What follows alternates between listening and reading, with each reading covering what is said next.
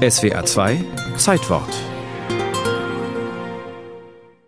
Der Hafen von Amsterdam, einer der wichtigsten Handelsplätze des europäischen Kontinents.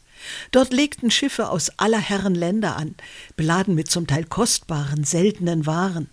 So wie an jenem 23. September 1701 die de Frede, aus Südamerika kommend, mit Zucker und Edelhölzern an Bord und zwei Frauen, die Künstlerin und Naturforscherin Maria Sibylla Merian und ihre Tochter Dorothea. Sie kehrten von einer langen, gefährlichen Reise zurück. Ich bin bis zum Juni 1701 dort geblieben und habe mich dann wieder nach Holland begeben, wo ich am 23. September eintraf. Dort, das war Surinam an der Nordostküste Südamerikas, damals eine holländische Kolonie und für Maria Sibylla Merian seit langem ein Sehnsuchtsziel. Denn die Handelsschiffe hatten nicht nur wertvolle exotische Güter nach Amsterdam gebracht, sondern auch Präparate wundersam farbiger Insekten. Was für schöne Tiere man aus Ost- und Westindien kommen ließ. Sie hatten nur den Fehler, dass ihr Ursprung und ihre Fortpflanzung fehlten. Das heißt, wie sie sich aus Raupen in Puppen und so weiter verwandeln. Doch genau darum ging es der Maria Sibylla Merian, die Verwandlung von Insekten zu beobachten und zu dokumentieren. Sie wurde 1674 in Frankfurt geboren, Mitglied einer weit verzweigten Künstlerfamilie. Die Merians waren berühmt als Kupferstecher mit einem eigenen Verlag, in dem wunderschöne Städteansichten und Landkarten erschienen und naturwissenschaftliche Werke.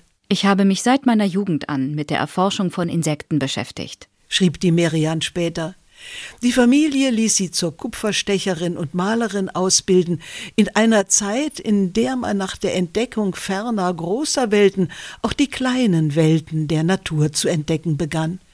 Eines Tages steckte die 13-jährige Maria Sibylla eine Raupe in ein Kästchen, fütterte sie und beobachtete fasziniert, wie sie sich verpuppte und schließlich als Motte entschlüpfte. Danach stellte ich fest, dass sich aus anderen Raupenarten viel schönere Tag- und Eulenfalter entwickelten als aus Seidenraupen.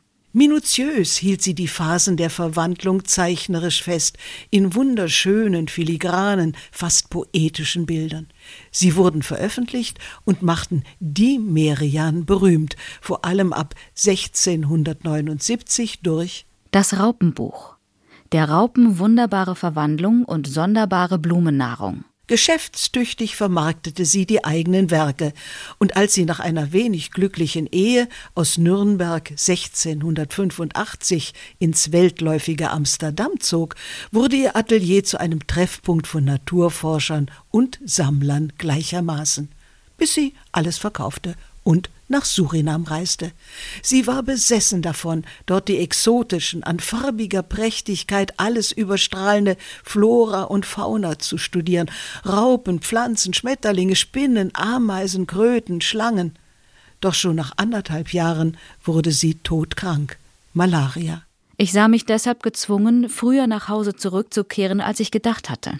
Als Maria Sibylla Merian am 23. September 1701 wieder in Amsterdam eintraf, hatte sie hunderte von Kisten und Kästen und Gläsern mit präparierten Tieren und Pflanzen dabei, die Grundlage für ihre letzte Schaffensperiode.